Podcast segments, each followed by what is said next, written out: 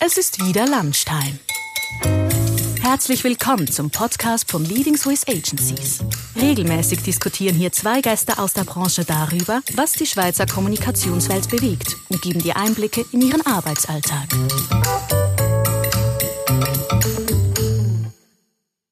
Herzlich willkommen zum zweiten Lunch-Podcast vom LSA. Wir sind hier an der Wolfbachstrasse 19 in Zürich bei Jung von Matt. Ich bin Annette Hecke, ich bin Creative Director bei Jung von Matt seit diesem Juli. Und äh, es freut mich sehr, hier mit dem Moritz Fries zu sitzen, von Feinheit. Und äh, Moritz, willst du dir vielleicht gerade schnell selber vorstellen?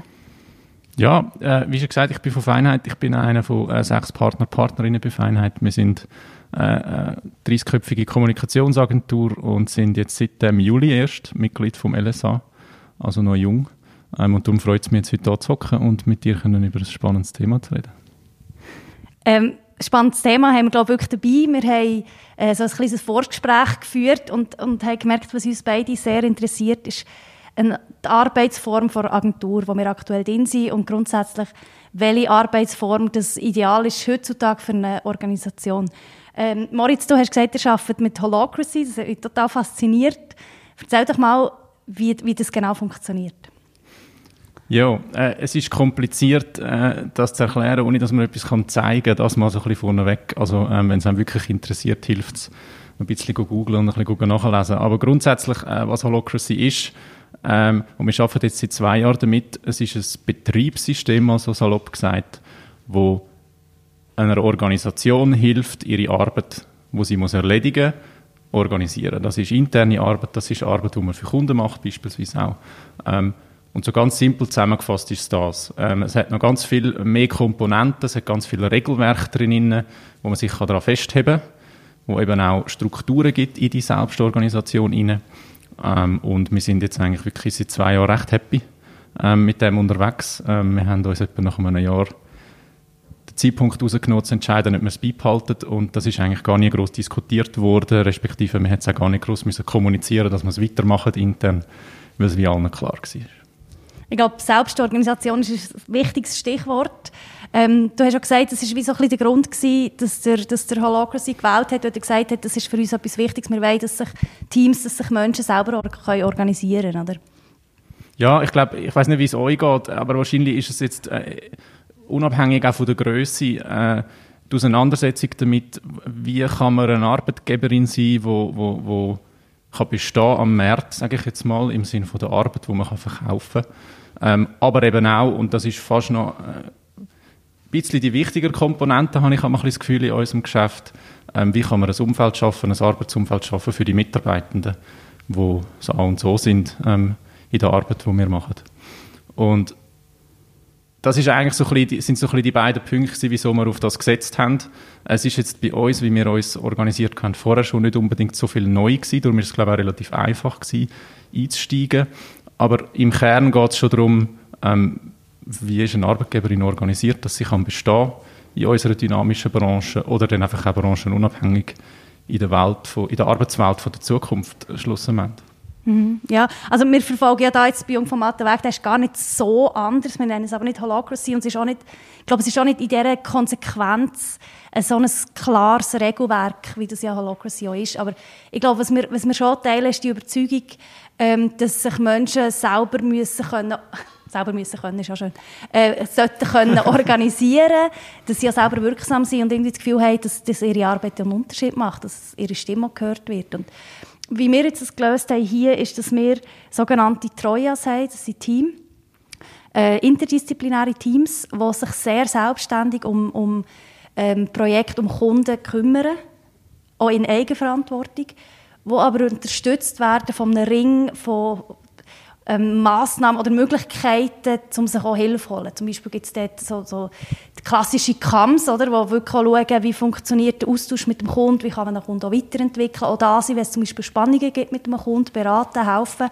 Nachher gibt es ähm, ganz wichtiger Teil, das ist so das Empowerment Board und da geht es Leute äh, geht es darum, Leute zu befähigen, sich selber können zu organisieren. Also, dass man wirklich auch immer schaut, wie geht es den einzelnen Leuten in diesen Teams, in diesen Trojas, ähm, haben die dann Kompetenzen, die sie brauchen, um ihre Rollen auszufüllen? Wie geht es einfach rein persönlich, menschlich damit? Ähm, wie wollen sie sich weiter, äh, weiterentwickeln? Das ist etwas, was bei uns sehr ernst genommen wird. Und jetzt auch ganz neu kommt das Excellence Board, wo es äh, darum geht, zu sagen, ja, und wie ähm, sieht der Output aus, ist er so gut, wie er kann und sollte sein. Und das aber auch als Angebot, als Beratung und nicht als äh, hierarchische Zwängelei. So. Aber so wie eine, wie eine Art Unterstützung in diesen drei Bereichen, wo diesen Teams, die in, der Mitte sind, die am Spielen sind, quasi äh, hilft, dass sie das auch können. Weil ich glaube, was, was extrem wichtig ist bei Selbstorganisation, man muss die Leute befähigen, dass das geht. Oder? Es ist, eigentlich ist es auch anspruchsvoll. Also man muss sie nicht nur befähigen, sie müssen auch befähigt werden, so irgendwie so ein bisschen komisch gesagt. Oder? Also das ist wie eine kleine äh, eine Ausgangslage in dem Sinn, dass das Commitment, sich so zu organisieren, oder auch, also von der, von der Organisation, von der, von der Unternehmung, aber auch in dem, in dem Konstrukt zu agieren als Mitarbeitender, das setzt gewisse Sachen voraus.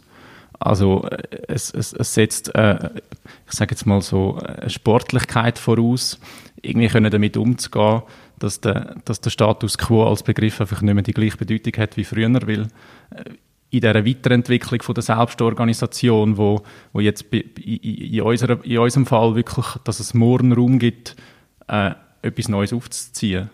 Also jeder und jede hat bei uns die Möglichkeit, in diesem System zu sagen, hey, ähm, ich will etwas Neues anreißen, ich will etwas umbauen, ich will noch mehr Verantwortung übernehmen oder auch ich will noch Verantwortung abgeben, weil es mir im Moment zu viel ist. In dieser Bewegung drin gibt es eigentlich ähm, keinen Status quo mehr, wo irgendwie länger als einen Tag äh, kann bestehen. Also es hat gewisse Sachen haben schon länger Bestand, logischerweise, weil sie einfach etabliert sind und weil es okay ist, dass sie so bleiben, wie sie sind, aber grundsätzlich besteht die Möglichkeit. Und das ähm, muss man können handeln ähm, als, als Mensch, der in diesem System schafft. Das ist manchmal nicht ganz einfach. Das glaub, also gerade bei Holacracy finde ich, dass das so ein riesen Anspruch eigentlich, das überhaupt mal zu checken, das funktioniert. Also ich habe mal, ich, wirklich ganz gefährliches Halbwissen, aber ich habe mal so einen Workshop gemacht, irgendwie einen eintägigen Workshop, weil mich einfach das Thema interessiert hat. Und das ist ja schon noch komplex. Also da muss man irgendwie die ganzen äh, Regelwerke und so, muss man auch noch reinkommen. Ja, ja es ist äh, so plumper Vergleich. Autofahren, ähm, abschalten vor der Kurve. Am Anfang denkst du so, wow, wie soll ich das irgendwie automatisiert schaffen?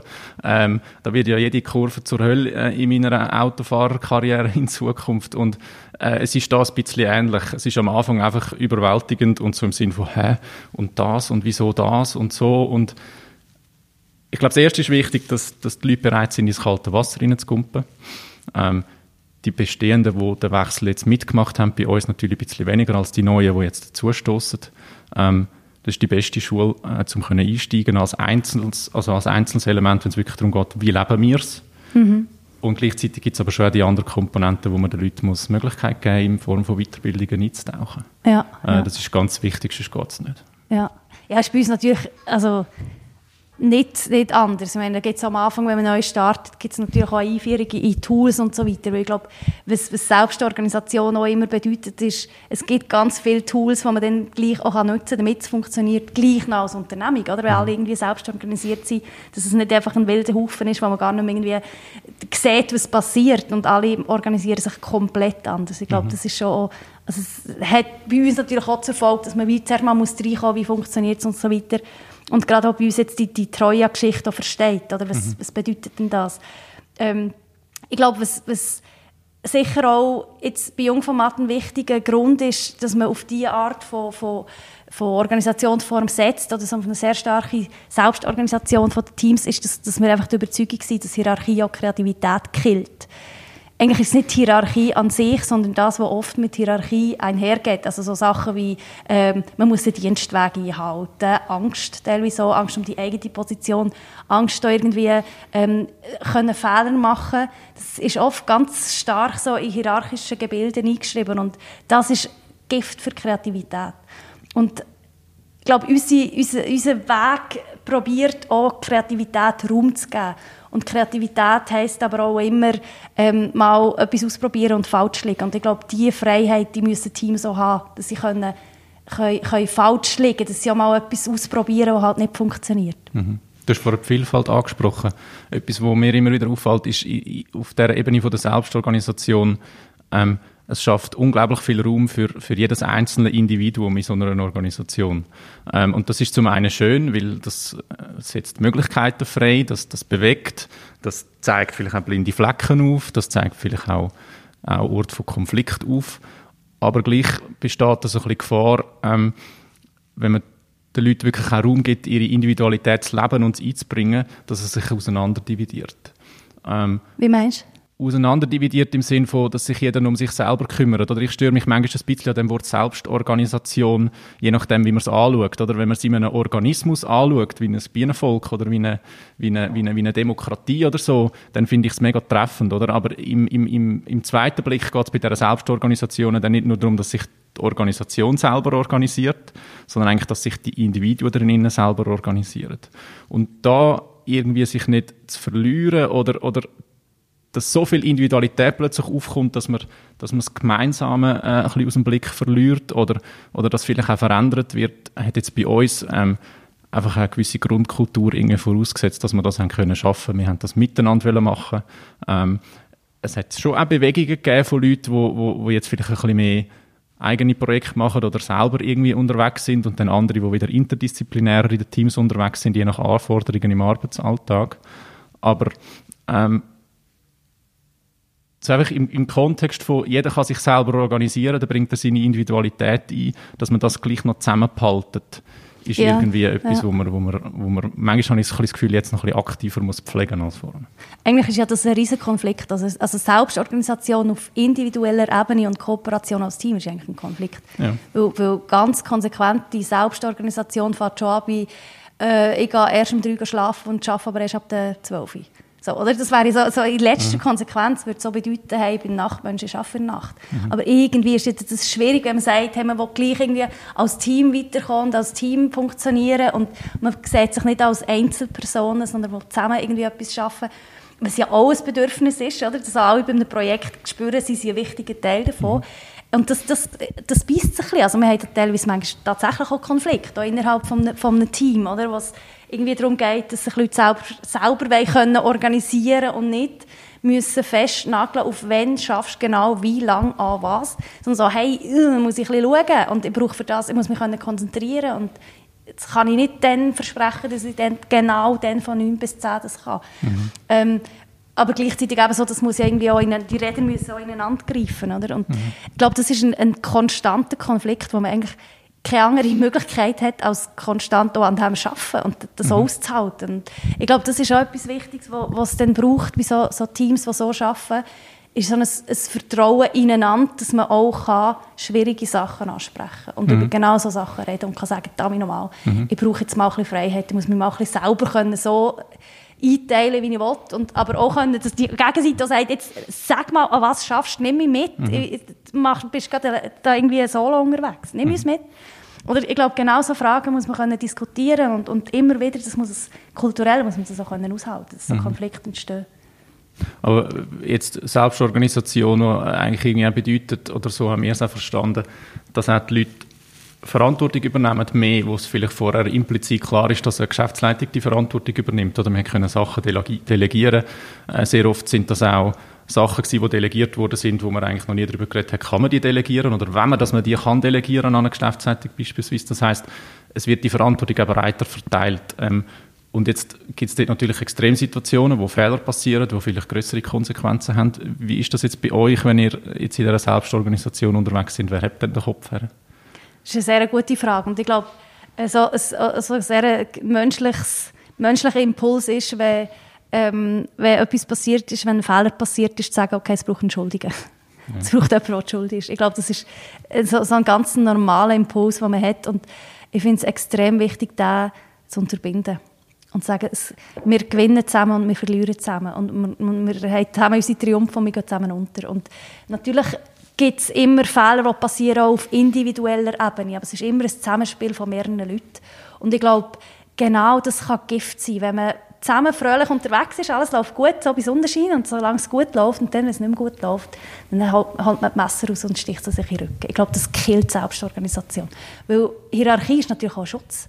Also wenn ich kann sagen, hey, ich habe es mit meinem Vorgesetzten angeschaut oder mit meiner Vorgesetzten angeschaut, ich, ich habe es okay bekommen, ich, ich habe mich frei gewaschen von Schuld, so, das, das schützt mich natürlich auch. Aber wenn man dort also jetzt gerade bei uns die Treue, also die sind wirklich sehr selbstständig unterwegs auf den Kunden und da kann auch mal kann es auch mal schief gehen. Und das muss man, das muss man einfach aushalten. Ich glaube, innerhalb des Teams, aber auch als Gesamtorganisation. Also da darf es nie heißen, das Team hat es verkackt.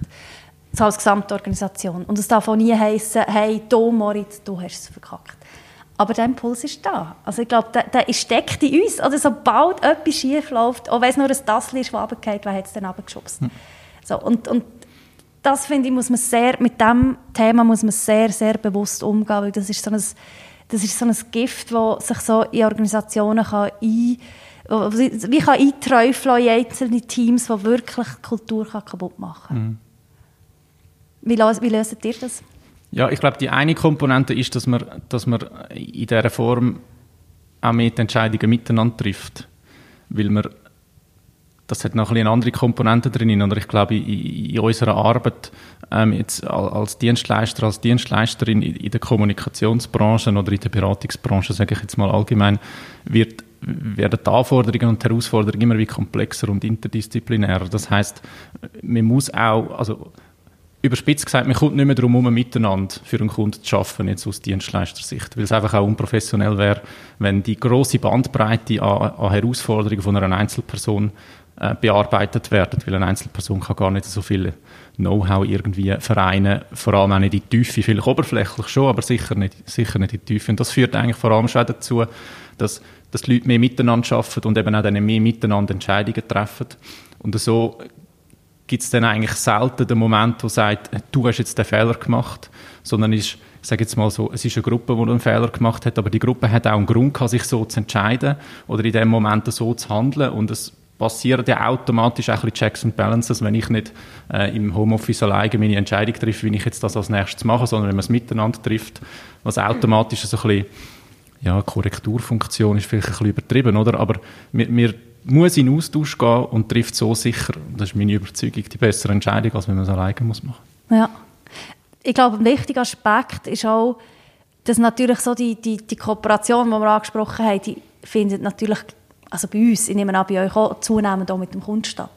Das heisst, man ist in einem konstanten Austausch von Anfang an. es ist nicht so, die geben uns ein Briefing und in drei Monaten kommen wir mit einem komplett fertigen Konzept und dann ist, findet ihr, ja, das ist überhaupt nicht das, was wir wollen haben und dann, dann hat man irgendwie drei Monate für nichts geschafft. Ich glaube, das, das findet ja heute schon auch ein bisschen anders statt. Da ist man viel stärker im Austausch. Das heisst, man merkt viel schneller, das geht jetzt nicht in die Richtung oder, oder da fühlen wir uns wohler als da. Ich glaube, das, das wird da viel stärker werden so eigentlich, oder das, das schafft auch Angst, baut auch ab, Angst, nein, das kann ich nicht mehr ausdrücken. Das baut auch Angst ab vor Fehlern. Mhm. So. Die, die frühere, intensivere Kooperation mit Kunden. Ja, das ist noch eine spannende Anekdote. Wir haben, also in, in, in Holacracy gibt es grundsätzlich eine relativ klare Gewaltentrennung. Im Sinne von, wenn diskutiert man über das Organisieren von Arbeit, die man muss erledigen muss, und wenn organisiert man über eine Weiterentwicklung von, von, von Strukturen, von Verantwortlichkeiten. Das wird komplett trennt, ganz bewusst. Und das schafft einen Fokus. Und innerhalb von dieser Trennung gibt es in den Sitzungen ganz klare Prozesse, wo man sich muss daran halten muss. Ähm, und wir haben uns am Anfang auch gefragt, ja, schränkt uns das nicht zu fest ein? Wir haben uns dann wirklich darauf eingeladen und gesagt, wir machen es ganz oder gar nicht. Und es gibt Vor- und Nachteile, wie bei allem, aber mittlerweile sind wir alle recht happy, haben wir die Strukturen. Und es gibt mittlerweile auch schon Kundenprojekte, wo man dann irgendwann aus Jux oder respektive auch aus Interesse vom Kunden, wie denn das funktioniert, gesagt haben, ja, dann lösen wir uns doch mal ein, ein, äh, ein Weekly oder ein Surefix oder so, wo man, wo man Arbeit bespricht, wie man sie organisiert, was sind die nächsten Schritte, wo braucht es Feedback, wo braucht es eine genauere Spezifikation von Anforderungen und so weiter, genau so organisieren. Also mit dem Kunden zusammen? Mit dem Kunden ja. zusammen, ja. Auch ja. wenn er nicht in, der, in diesem System schafft, mhm. haben wir einfach gesagt, lass uns das mal so machen. Ähm, und das Feedback ist eigentlich durchwegs positiv gewesen, weil wir wie also die Kundschaft hat dann wieder einen Moment gehabt, dass sie einen Einblick bekommt in die Art, wie wir arbeiten und irgendwie dann gemerkt, ah, das passt irgendwie, sie sind fit in dem, sie sind, sie, wir arbeiten in dem und sie haben dann einen Einblick bekommen, haben sich dem auch angeeignet und teilweise vielleicht dann auch eigene Elemente irgendwie wieder mitgenommen. Und es ist mega positiv geschätzt worden, weil es einfach so grundsätzliche Sachen gibt. Es gibt am Anfang von jeder Sitzung und am Ende von jeder Sitzung ein Check-in. Ja. Und das ist mega offen, da kann man äh, vom, vom Wochenende erzählen, wenn es am Montagmorgen ist, da kann man von einer Herausforderung erzählen, die einem im Kopf rumschwirrt. Da kann man aber einfach auch in dem Moment sagen, ja, ich bin da, gut, los. Ähm, und dann kommt der Nächste dran. Und es gibt einfach so verschiedene Elemente, die ähm, sonst sehr stark an der Person hängen, die wo, wo eine Sitzung führt oder organisiert, dass dem Raum gegeben wird. Ja. Und dort ist es einfach wie vorausgesetzt. Ähm, und da haben wir viel positives Feedback bekommen, wo, wo die Kunden wirklich gefunden haben, ah, cool, lass uns das weiterhin so machen, was eigentlich mit einem kleinen Jux und einem, einer Idee einen Einblick zu geben angefangen hat, ist nachher zur Regelmäßigkeit geworden. Was ich natürlich viel spannender finde, Moritz, was sind denn Nachteile? Wenn du sagst, es gibt Nachteile, das klingt alles so super, aber wenn du sagst, es gibt Nachteile, was sind sie denn? Also die Nachteile sind, ähm, das ist ein amerikanisches System ähm, und die Amerikaner haben einfach andere Kulturen und andere Denkweisen. Ähm, und da gibt es in ganz vielen Themen in der Übersetzung für Europa äh, oder in die europäische Gesellschaft an eine Herausforderung. Und ich glaube, wichtig, man muss sagen, man muss klar wissen, was das System kann und will und was nicht. Und das System wird Arbeit organisieren. Und nur schon in dem Begriff, es wird Arbeit organisieren, hat eigentlich im Ausgangspunkt der Mensch keinen Platz respektive der Mensch ist eine Ressource. Ähm, und das kommt halt auch ein bisschen aus dem Amerikanischen mit Hire and Fire und so weiter und so fort, wie, wie, wie das so ein bisschen entstanden ist und das lebt man in Europa, in der Schweiz und vor allem auch wir leben das ganz anders. Und der Nachteil ist, dass man aktiv muss schauen muss, dass der Mensch Platz hat. Ähm, ja, das, also auch das, kulturell, oder? Ja, genau, mhm. kulturell. Oder mhm. wenn in, der, in, der, in, der, in diesen beiden Sitzungsformen die Arbeit organisiert wird, einerseits und andererseits an der Struktur geschafft wird, dann hat es dort so ganz extrem gesagt keinen Platz für, für Bedürfnisse oder, oder, oder, oder Stimmungslagen von, irgendwie von den Menschen, sondern es geht wirklich sehr autokratisch darum, vorwärts zu machen und zu arbeiten. Ja. Und da haben wir in der Auseinandersetzung, bevor wir das angefangen haben, viel Gespräche geführt mit anderen Agenturen und Firmen, die das schon länger einsetzen und haben dort auch gewisse Sachen antizipiert. Also bei uns ist mhm. dann zum Beispiel ziemlich schnell der, der People Care Kreis entstanden, ähm, und der People Care Kreis hat den Purpose, dass es den Mitarbeitenden bei Feinheit wohl ist und sie gerne können mhm. arbeiten mhm. Jetzt kann man sich fragen, ja gut, braucht es denn das so explizit? Eigentlich müsste das auch irgendwie über eine Kultur vorhanden sein, aber irgendwie gibt es dem doch auch noch mal mehr Raum auch zur Entfaltung und zur Weiterentwicklung, wenn man das so explizit nennt. Und das ja. ist das, was das System in allen Hinsichten, wenn man es eben steuert, auch ein bisschen dorthin, wo man will, dass die Sachen explizit nennt, ja. ähm, was man kann erwarten und was nicht. Es ist lustig, also es gibt ja schon noch viele Parallelen. Gell? Wir haben jetzt da die, die, quasi die Empowerment-Ebene, die genau, genau das mhm. macht und jede Person hat einen Coach und setzt jede Woche schon mit dem Coach zusammen. Also ich glaube, das ist wirklich sehr, klingt jetzt sehr ähnlich in meinen Ohren. Oder? Das ist noch lustig, dass es so Parallelen gibt. Aber wer, wer hat denn bei euch jetzt das, die Empowerment-Ebene, wer hat sich die mal überlegt und aus was aus ist die entstanden? Also das ist eine Entwicklung über die letzten paar Jahre und ich bin seit Juli da, so ganz genau weiß ich jetzt nicht, ja. wo das herkommt, aber so wie ich es wahrnehme, ist das ähm, auch so, eine, so ein Mindset, das sehr stark von der, von der Inhaberseite, von der GL-Seite her kommt, wo sie sehr stark das vorantrieben haben über die letzten Jahre, immer weiterentwickelt haben. Ähm, und jetzt quasi in letzter Konsequenz kommt noch das Excellence Board dazu, das jetzt mhm. im Januar startet, wo ich auch Teil davon sein Aber das hat sich glaube wirklich so aus einer Überzeugung auch von der Inhaberschaft und mhm. von der GL aus entwickelt und, und langsam Formen angenommen. Und ich glaube, was du vorhin angesprochen hast, ich, was ich auch spannend finde, weißt du, so, dass Rolle und Mensch, ähm, so wie ich es wahrnehme bei Jungformat, die Organisation, so wie das jetzt funktioniert, ist jede Person austauschbar. Weil es eben nicht an einzelnen Personen hängt. Das heisst, du, du kannst ersetzt werden, wenn du ausfällst oder dich entscheidest zu gehen. Ähm, als Rolle. Und gleichzeitig muss aber Kultur so stark sein, dass jede Person, die geht, menschlich eine riesige, riesige Lücke hinterlässt. Mhm. Und ich glaube, das ist auch so ein bisschen, ich meine, was jetzt bei uns natürlich der Sommer auch das Thema war, der Dennis, oder? Und er hat natürlich auch, ähm, er hat daran mitgeschafft, an der Veränderung von dieser Organisation. Und im Prinzip hat er daran mitgeschafft, sich selber abzuschaffen. Mhm. So, wenn man das mal so ganz auf den Punkt bringt. Oder? Eigentlich hat sich die Organisation so entwickelt, dass es einen Tennis nicht mehr braucht. Ob das so ist oder nicht, werden wir dann noch sehen. Oder? Er ist natürlich schon Koryphäe, schon fast Popstar-Status und wird sicher auch fehlen, aber sicher auch sehr stark menschlich. Und ich glaube, mhm. das ist für mich eigentlich ziemlich ideal, weil du kannst sagen, eine Rolle kann man sehr schnell gut auffahren, ähm, weil das nimmt einem auch eine Last von den Schultern, mhm. aber menschlich falsch.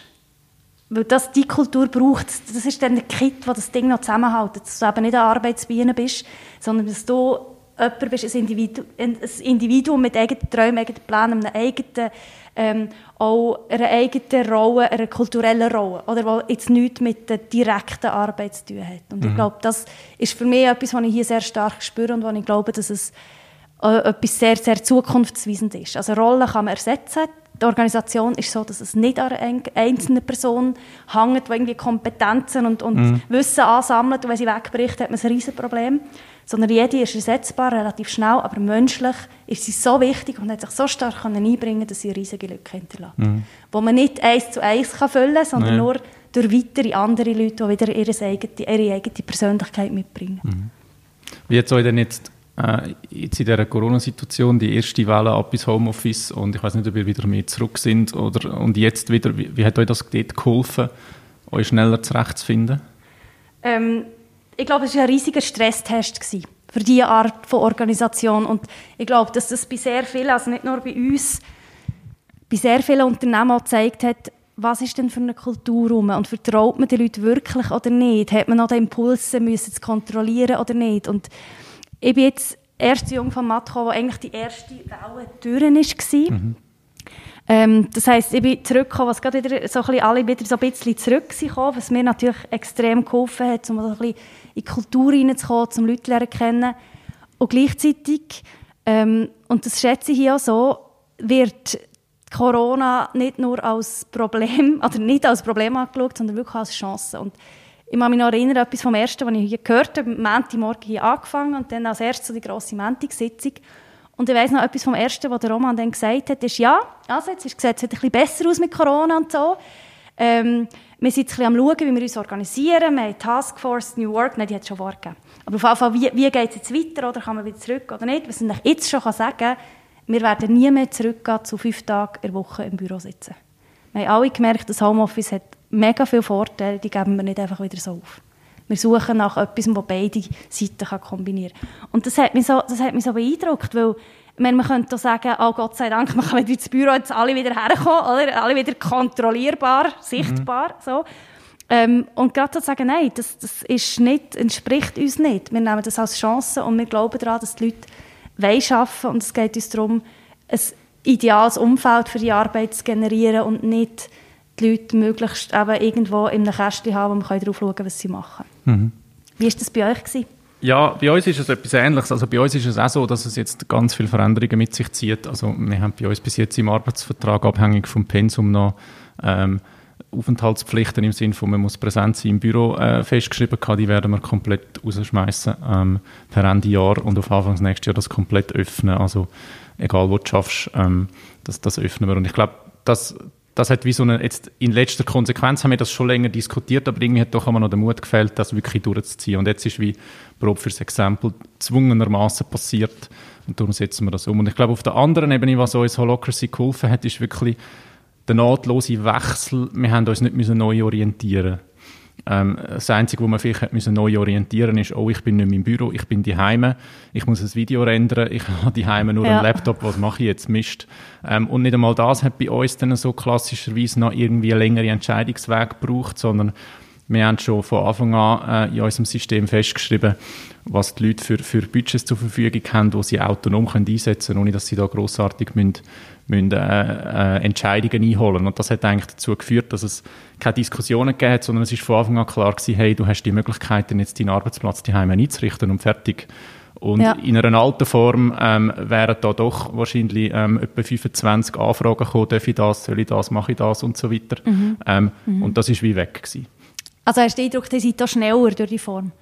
Ja, wir haben da Effizienz gewonnen. Das ist auch etwas, was sich Holocracy auf die Fahne schreibt. Äh, die ersten drei, vier, fünf Monate ist das nicht so. Ja. Dann hat man das Gegenteilsgefühl. Man zweifelt dann auch schnell und findet ja, wo soll uns denn das überhaupt weiterhelfen? Aber mittlerweile hat das wirklich uns geholfen, an Effizienz zu gewinnen. Ähm, weil einfach wir sind vorher nicht schlecht organisiert gewesen, aber ich glaube, eine Schwäche von uns vorher war, dass wir, dass sehr viel über implizite Erwartungshaltungen passiert ist. Und das hat ähm, manchmal einfach ein bisschen Ecken und Kanten gehabt, wo, wo, wo zu Problemen geführt haben, die wir heute nicht mehr haben, weil einfach das System explizit macht, was kann man von wem erwarten.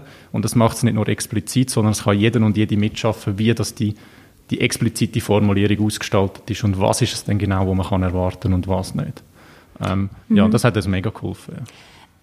Ich finde, was wir bis jetzt so besprochen haben, hat ja viel, geht mal davon aus, dass die Leute irgendwie immer leistungsfähig sind. So, also wir schaffen ideale Voraussetzungen, dass Leute so leistungsfähig wie möglich können sein können. Das ist ja schön und gut. Ähm, ich finde aber, äh, eine Organisation muss immer auch mit Schwäche umgehen weil jede Person hat mal Schwäche und die Schwäche kann auch mal länger sein als zwei Tage, wo man irgendwie ein bisschen Husten hat oder zehn Tage irgendwie mit Corona im besten Fall und wieder fit ist. Ähm, es kann auch mal sein, man hat private Probleme, man hat gesundheitliche Probleme, die chronisch sind.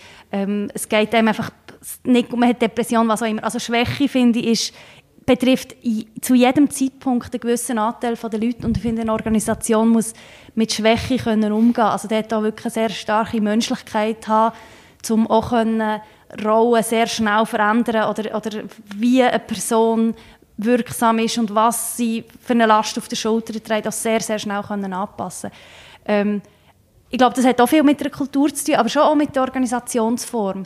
Ich habe den Eindruck, dass das bei uns aus meiner Sicht, oder schon immer sehr individuell, sehr gut funktioniert. Wie ist das bei euch? Hat Schwäche Platz in Holocracy? Ja, jetzt, also, wenn du es jetzt so direkt fragst, in Holocracy äh, im System, dann äh, eigentlich nicht. Ähm, das ist das, was ich vorher gesagt habe, die menschliche Komponente, die fehlt. Es hat Platz, ähm, wenn man sich für die richtigen Wege entscheidet, das auszufüllen für sich selber als Organisation. Ähm, und dann hat es definitiv Platz. Ich glaube, wir zahlen dort vielleicht auch gewissen eben noch ein bisschen den Preis von unserer Größe im Vergleich zu euch. Äh, weil wenn man kleiner ist, hat man andere Möglichkeiten, Ressourcen zu jonglieren, als wenn man grösser ist. Und das hat jetzt nicht wirklich etwas mit dem System zu tun, aber ich glaube grundsätzlich, so wie wir es leben, ähm, ich kann äh, morgen eine Rolle abgeben, ähm, wo ich finde, ich kann die Arbeit nicht mehr leisten oder ich bin nicht mehr fähig dazu. Ähm, und im System innen ist mir das erlaubt. Logischerweise hat es gewisse Konsequenzen hinten raus, weil jemand anders muss die Arbeit nachher auffangen und so weiter. Vielleicht entstehen dann andere Probleme, wo man sich sicher kooperativ muss zeigen, dort auch noch nach Lösungs, Lösungs, Lösungen irgendwie zu helfen. Ähm, und das andere, was bei uns wirklich recht cool ist, äh, Pensumsreduktionen auf und ab, das ist mittlerweile ziemlich simpel möglich.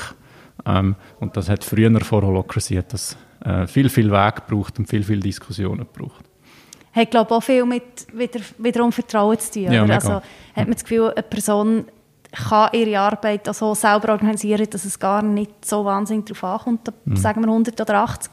Oder das Team. Mhm. Oder, oder hat man das Gefühl, nein, das funktioniert nicht? Ja, ich glaube, das Vertrauen ist auch so in dem Sinne ein schönes Schlusswort. Also ich glaube, ohne Vertrauen geht das nicht. Und du hast äh, in unserem Vorgespräch mal gesagt, es gibt eigentlich nicht äh, Vertrauen oder nicht Vertrauen im Sinne von einer Veränderung, sondern entweder ist es da oder nicht. Ähm, und das braucht es. Ähm, also zum einen muss man das können geben in jemand anders, zum einen muss man aber auch können in sich selber vertrauen, was man kann und was man nicht kann, dass man sich nicht über- oder unterschätzt.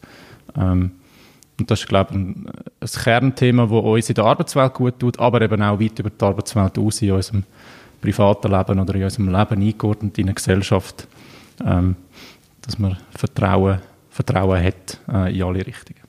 Ja, und ich glaube auch, auch das Vertrauen, sich wirklich dürfen zu äußern. Oder? Ich glaube, man sagt auch so, so psychologische Sicherheit, dass man sicher ist, man kann authentisch sein, man kann ehrlich sein und man wird nicht abgestraft, in welcher Organisationsform auch immer. Mhm. Ich sehe da von der Seitenlinie, äh, sehe ich da äh, Gäste, wir sollten aufhören, wir sind am Ende. Moritz, wir dürfen ja noch zusammen essen. Ähm, ich glaube, wir können uns weiter unterhalten und ich glaube, oder ich hoffe, dass die, die jetzt bis zum Ende mitgelassen haben, dann ist es nicht langweilig geworden. Merci vielmals fürs Zuhören. Tschüss zusammen. Danke, Annette, und auch danke fürs Zuhören von meiner Seite. Lunchtime ist leider vorbei.